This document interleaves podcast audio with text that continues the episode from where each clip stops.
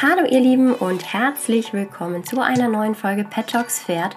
Heute geht es um ein sehr unangenehmes Thema und zwar alles, was da so im Sommer kreucht und fleucht.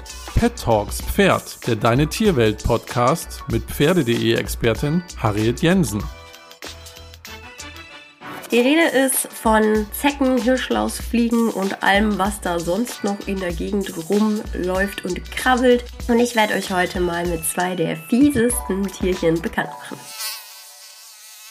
Starten wir mal mit dem Klassiker und zwar mit den Zecken. Zecken gelten als blutsaugende Lauerjäger und die sind auch nicht wirklich wählerisch, wenn es um die Auswahl ihres Opfers geht. Das heißt, wenn ein warmblütiges Tier vorbeikommt, beispielsweise ein Hund, eine Katze oder ein Pferd, dann krallen sie sich fest, krabbeln über den Körper an Haaren vorbei und suchen sich dann eine Stelle, an der sie am besten zupacken können. Man spricht übrigens ganz häufig vom Zeckenbiss, aber tatsächlich sticht die Zecke, genau wie beispielsweise eine Mücke. Es ist tatsächlich ein Zeckenstich und kein Biss.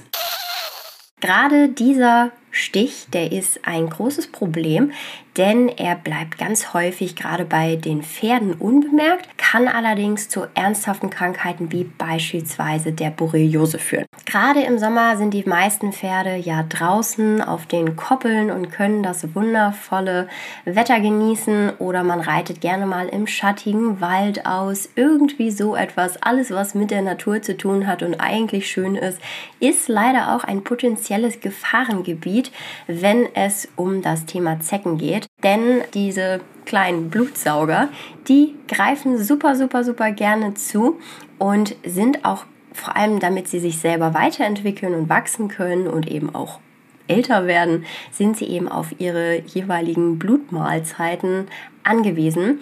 Und Gerade bei Pferden ist, wie eben schon erwähnt, so ein Stich häufig etwas, was uns Menschen verborgen bleibt, allerdings eben nicht die Folgen, die damit einhergehen können. Beispielsweise gibt es dann als Folge dessen lahmende, humpelnde Pferde, die entzündete Gelenke haben. Das sind dann die ersten Anzeichen für eine Borreliose beim Pferd. Mittlerweile sind sich viele Experten darüber einig, dass so eine Borreliose in vielen Fällen symptomlos verläuft. Allerdings ist es so, dass diese Krankheit bislang bei Pferden wirklich sehr, sehr, sehr, sehr wenig erforscht ist. Und es gibt tatsächlich langsam aber sicher viele Berichte über teilweise sehr schwere Krankheitsverläufe bei Pferden. Denn ähm, so eine fortgeschrittene Borreliose, die bis dahin unbemerkt geblieben ist, die kann dann tatsächlich auch das Gehirn und das Rückenmark befallen. Und zu Beginn dieser Krankheit, da kann man ja dann immer so ein bisschen drauf achten. Da geht das Pferd erst ein wenig steif und widerstrebend. Später fängt es dann irgendwann an zu lahmen. Die Gelenke entzünden sich und sie schwellen an. Und welche Gelenke dabei betroffen sind, das ist total unterschiedlich. Da gibt es also keine pauschale Sache, die man beachten könnte. Eine fortgeschrittene Borreliose, die kann in sehr seltenen Fällen das Zentralnervensystem angreifen und das zeigt sich zum Beispiel, wenn das Pferd dann anfängt, den Kopf ja die meiste Zeit schief zu halten, die Koordination ein wenig gestört ist oder es zum Beispiel auch Schwierigkeiten beim Schlucken hat. Tatsächlich sind allerdings auch Muskelschäden möglich und außerdem kommt es zu einem Leistungsabfall, Fieber, Antriebslosigkeit. Das sind also alles Symptome Symptome, die so ein Pferd bei einer Borreliose haben kann. Ich selber habe tatsächlich noch keine solche Anzeichen bei meinen Pferden erlebt, habe aber natürlich schon die ein oder andere Zecke bei meinen Pferden entfernen müssen. Das macht man am besten, wenn man die Tiere mit einer Zeckenzange oder spitzen Pinzette, ich persönlich würde immer eine Zeckenzange nehmen, weil man eine Pinzette immer selber noch zudrücken muss und das kann dann ein bisschen zu Koordinationsschwierigkeiten führen, dass man eben nicht zu doll drückt, denn die Zecke sollte idealerweise nicht gequetscht werden, denn sonst können eben Giftstoffe und Erreger in das Pferd sozusagen reingedrückt werden. Von daher ist es wichtig, dass man die Zecke eben direkt an der Hautoberfläche zu packen kriegt mit der Zeckenzange, sie, sie dann eben rausdreht, beziehungsweise sie langsam heraushebelt und ähm, es ist auch dabei tatsächlich nicht schlimm, wenn ein paar der Mundwerkzeuge der Zecke stecken bleiben, denn meist stößt der Körper die verbliebenen Reste langsam aber sicher wieder ab. Im Idealfall sollte man dann allerdings natürlich, wenn man irgendwelche Veränderungen am Pferd bemerkt, definitiv einen Tierarzt anrufen, denn je früher man eine gezielte Behandlung startet, sollte das Pferd tatsächlich aufgrund des Zeckenstiches erkranken, desto besser sind dann natürlich auch die Chancen auf eine Genesung. Ja, der Hauptüberträger bzw. Hauptübeltäter beim Pferd ist der gemeine Holzbock. Ja, hierzulande sind ein Drittel der Zecken tatsächlich mit Borreliose-Bakterien infiziert. Und Antikörper gegen die Borrelien werden relativ häufig tatsächlich bei 16 bis 30 Prozent der Pferde festgestellt. Das bedeutet allerdings nicht, dass es auch zum Ausbruch der Krankheit kommen muss. Das heißt, nur weil ein Pferd die Borrelien bzw. eben die Antikörper gegen die Borrelien, nur weil die im Blut nachgewiesen werden können, bedeutet das nicht im Umkehrschluss, dass das Pferd auch tatsächlich Symptome entwickeln muss. Ein großes Problem ist natürlich auch, dass bei Menschen beispielsweise diese typische Wanderröte, die ist gut sichtbar, die ist aber bei Pferden aufgrund des Fells natürlich nicht bemerkt. Das heißt, die Pferde können dann, wenn sie die Krankheit haben, äh, beziehungsweise wenn sie den Erreger im Körper haben, dann kann es teilweise Tage, aber manchmal sogar Monate dauern, bis die Infektion ausbricht und behandelt wird dann mit einem Antibiotikum über mehrere Wochen. Deswegen ist es eigentlich relativ wichtig oder empfiehlt sich, dass man mit seinem Tierarzt, gerade wenn das Pferd in einem Jahr Zecken hatte, dass man danach einmal mit dem Tierarzt darüber spricht, was man dann im Idealfall jetzt tun sollte, ob man das beispielsweise das Blut überwachen sollte, ob man regelmäßig ein Blutbild macht. Das sind alles dann Themen, die man mit seinem Tierarzt besprechen sollte. Ähm, grundsätzlich sollte man auch überlegen, wie man mit der Thematik umgeht, dass man eventuell die ein oder andere Zecke überhaupt nicht bemerkt hat und wie man mit diesen Risiken umgehen kann. Es gibt noch ein weiteres Tier, auf das ich einmal äh, zu sprechen kommen möchte, und zwar die sogenannte fliegende Zecke. Das ist die Hirschlausfliege, die Pferde, Hunde und Menschen, ja, man kann eigentlich schon sagen, attackiert. Erst einmal möchte ich mit dem Mythos aufräumen, dass Zecken keine Flügel haben. Das heißt, die Hirschlausfliege ist keine fliegende Zecke. Oh. Aber dieser Mythos, dass es sich dabei um eine fliegende Zecke handelt, der hält sich hartnäckig.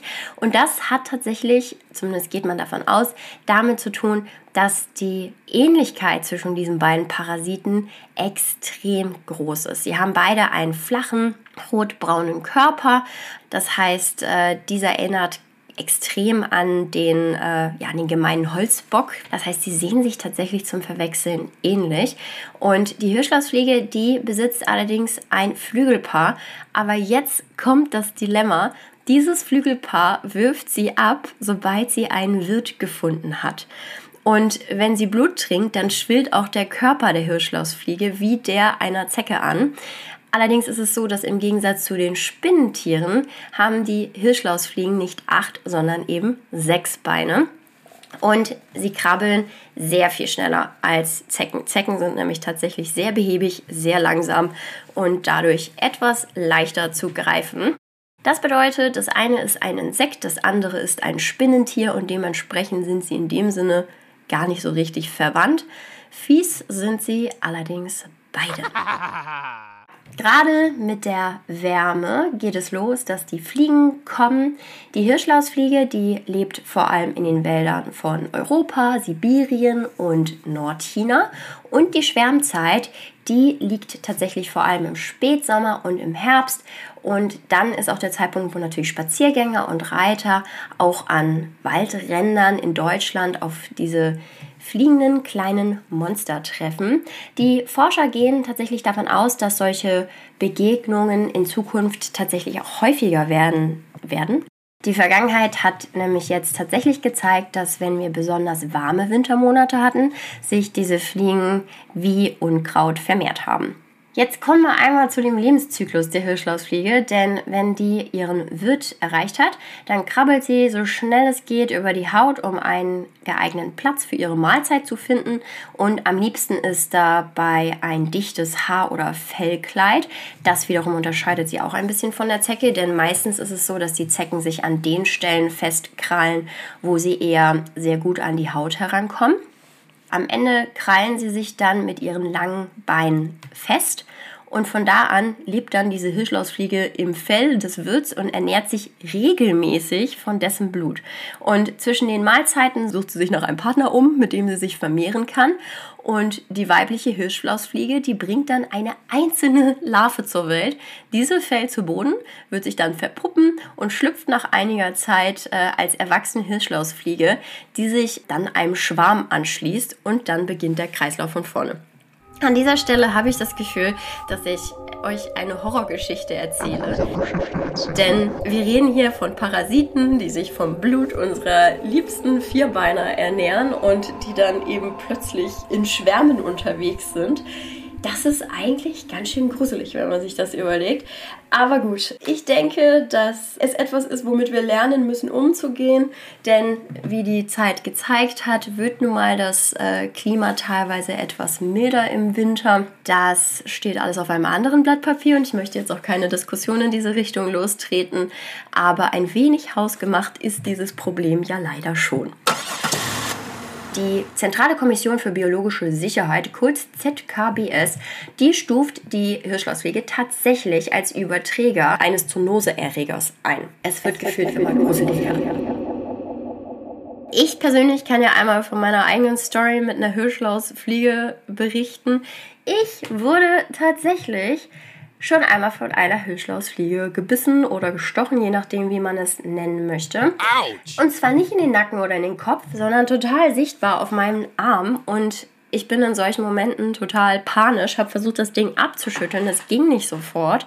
Geblieben ist eine ziemlich starke Schwellung und Schmerzen und ein massiver Juckreiz, der mich nicht in Ruhe gelassen hat für eben, ich glaube, zweieinhalb Wochen. Aber seitdem, sobald es um mich rumschwirrt, wenn ich die Pferde auf die Wiese bringe, ähm, veranstalte ich ein Rumpelstilzchen-Tänzchen und äh, ja, meine Pferde gucken mich auch nur noch an. Aber der Vorteil ist, dass irgendwie, wenn es irgendwo summt und brummt und ich mit den Pferden unterwegs bin, dann gehen sie meistens eher auf mich los als auf die Pferde. Das freut mich natürlich für meine Pferde, für mich selber eher weniger. Tatsächlich ist es so, dass die Hirschflausfliege ja, Pferde in Panik versetzt und äh, deswegen ist sie auch gerade uns Reitern ein Begriff. Nicht selten gibt es eben diese typischen Schwarmreviere an Waldrändern, von denen, also beziehungsweise ich habe ja eben schon gesagt, dass die Hirschlausfliegen sich in Schwärmen zusammentun. Davon gibt es diese klassischen Schwarmreviere, die vor allem an Waldrändern aufzufinden sind. Und wenn wir mit unseren Pferden ausreiten, dann müssen wir dort vorbei. Also nicht immer, aber manchmal. Die Hirschlausfliege, die verbeißt sich dann meistens in der Haut rund um die Mähne und den Schweif. Und das kann tatsächlich für uns Reiter gefährlich werden, weil es eine Kettenreaktion auslöst. Denn die Pferde werden häufig nervös und reagieren aggressiv auf diese krabbelnden Insekten. Und wenn dann nach dem Biss von dieser Fliege schmerzhafte Symptome bei den Pferden auftreten, dann kann es sogar passieren, dass die Tiere in Panik geraten und versuchen, die Fliegen abzuschütteln und verletzen sich dabei teilweise selbst. Und bei einem besonders starken Befall kann ein Pferd durch diese Schmerzen sogar eine Kolik entwickeln. Wenn man jetzt zum Beispiel sich vor den Tieren schützen möchte, dann ist der einfachste Weg, dass man eine Fliegendecke auf die Pferde auflegt. Außerdem bleiben die Schwärme bei der Wirtssuche meistens wochenlang an der gleichen Stelle. Das heißt, wenn man einem Schwarm begegnet ist, dann kann man das nächste Mal den Ausritt um diese Fliegen-Hotspots herum planen. Da diese Parasiten eben nur kurze Strecken am Stück fliegen können, lassen sie sich ja eigentlich doch relativ gut meiden. Wenn sich so eine Hirschlausfliege festgebissen hat, dann muss man sie natürlich irgendwie wieder loswerden. Und zwar kann man die etwas einfacher entfernen als beispielsweise die Zecken. Das heißt, man kann mit einem äh, kleinen feinen Kamm die Hirschlausfliegen aus dem Fell von Hund oder Pferd entfernen. Man kann allerdings auch, wenn es mehrere sind, mehrere Hirschlausfliegen gleichzeitig mit einem breiten Klebeband fixieren und einfach abziehen. Man kann die Pferde und Hunde mit einem Wasserschlauch abspritzen, um die Fliegen wegzuspülen und sollte auf jeden Fall auch die Bisse ja, kühlen, damit den, der Juckreiz etwas gelindert wird. Und sollte das Tier starke Symptome haben, dann sollte man auf jeden Fall einen Tierarzt ähm, zu Rate ziehen und im Zweifel eine Antiallergikum oder eben auch Schmerzmittel spritzen. Das waren die Infos zu Zecken und Hirschlausfliege, die beiden fiesesten, teilweise oft verwechselten Tiere aus der Natur, die uns den Sommer regelmäßig etwas schwerer machen. Und mich würde jetzt mal interessieren, was eure Erfahrungen mit den beiden sind. Hattet ihr schon mal Kontakt mit einem Schwarm aus Hirschlausfliegen oder habt ihr schon mal einen Zeckenbefall gehabt? Hat euer Pferd vielleicht sogar Symptome davon getragen, wie beispielsweise eine Borreliose? Das wäre jetzt etwas, was mich total interessieren würde. Ich freue mich auf eure Nachrichten und den Austausch mit euch in der Deine Tierwelt Community oder auf allen Social Media Seiten von Deine Tierwelt und Pferde.de. Da könnt ihr mir eure Gedanken bzw. eure Erfahrungen zu dem Thema erzählen und solltet ihr eine besonders spannende Geschichte haben, dann freue ich mich natürlich auch über eine E-Mail von euch und dann schauen wir mal, ob wir darüber nicht sogar einen Artikel verfassen können, der dann auf dem Pferde.de Magazin erscheint. Jetzt wünsche ich euch erstmal einen möglichst entspannten Restsommer. Wir hören uns natürlich vor Ende des Sommers wieder, aber trotzdem, bis wir uns wieder hören, wünsche ich euch, dass ihr weder von Zecken noch von Hirschlausfliegen noch von Bremsen, Mücken und was es nicht sonst so alles Fieses gibt, in irgendeiner Form geplagt oder genervt werdet. Bis zum nächsten Mal. Ich freue mich auf euch. Ciao!